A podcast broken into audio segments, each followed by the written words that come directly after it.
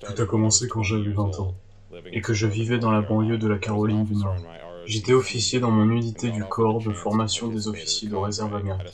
Et on m'a proposé de devenir un cadre, un superviseur d'étudiants, lors d'un cours d'encadrement durant l'été pour les lycéens à l'Académie militaire de la Citadelle. Bien entendu, voulant faire mes preuves aux yeux du colonel, je me suis exécuté et j'ai accepté le poste. Nous avons emballé toutes nos affaires, pris un camion remorque jusqu'à l'Académie et nous avons commencé à emménager.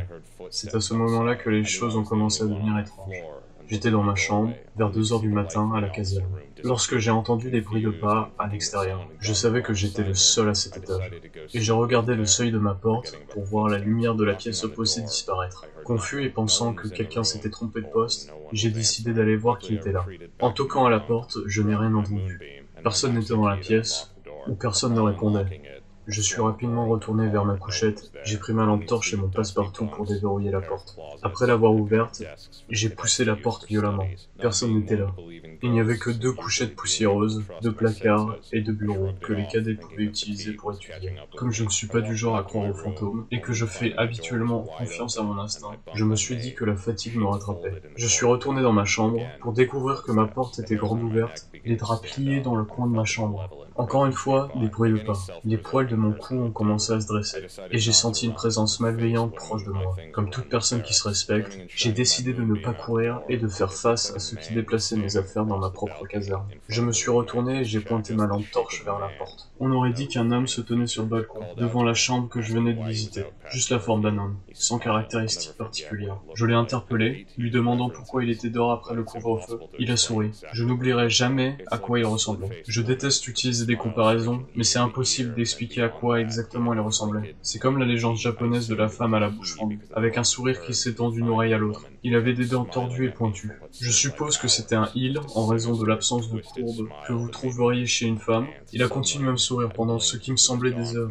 Un sourire sombre et tordu qui m'a donné envie de me chier dessus. Soudain, j'ai cligné des yeux et il avait disparu du balcon. Je me suis rapidement barricadé dans ma chambre et j'ai commencé à chercher mon téléphone pour appeler le colonel et lui faire savoir que quelqu'un était dans les environs. Les lumières se sont éteintes. Tout ce que je pouvais voir, c'était ce sourire, qui me souriait du coin de ma chambre. J'avais envie de crier, de courir, mais je me sentais figé sur place. Le sourire est devenu de plus en plus grand, jusqu'à ce qu'il semble être juste en face de moi, me fixant du regard et souriant. Quel jeune homme courageux. Fera regarder quelqu'un que tous les autres craignent. J'ai finalement trouvé la force de parler. Et tout ce que j'ai pu bégayer, c'est Qui êtes-vous? Son sourire est devenu de plus en plus grand. Je suis juste un visiteur. Je suis ici avec un ami. Vous le reconnaîtrez quand vous le verrez.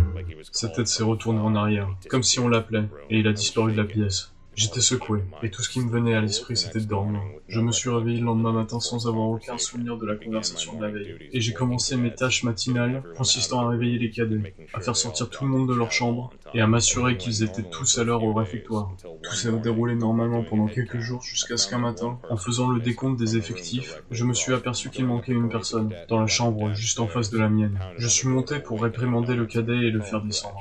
J'ai frappé à la porte pour le réveiller. Pas de réponse. Gretsch, t'as 5 putains de secondes pour aller dans la cour avant que je vienne te botter le cul. Encore une fois, pas de réponse. Normalement, ça envoie les cadets se précipiter vers leur équipement, en essayant de ne pas subir la colère d'un instructeur en colère. Je suis retourné dans ma chambre, j'ai pris mes clés et je suis allé déverrouiller sa porte. Ce sourire, ce sourire. Pour une raison quelconque, c'était la seule chose à laquelle je pouvais penser en revenant. Je vais rentrer, Gretsch, et tu vas prendre cher. En ouvrant la porte d'un coup de pied, en espérant effrayer le cadet, j'ai réalisé que j'étais celui qui a été mis par terre, accroché à un poteau de lit par ses lacets, avec une barre métallique posée à ses pieds, se trouvait Gretsch, les joues déchirées d'une oreille à l'autre dans un sourire tordu. Une voix soudainement envahi ma pensée et m'a rempli peur. Je t'ai dit que j'étais ici avec un ami. Tu ne souris jamais assez. On peut changer ça.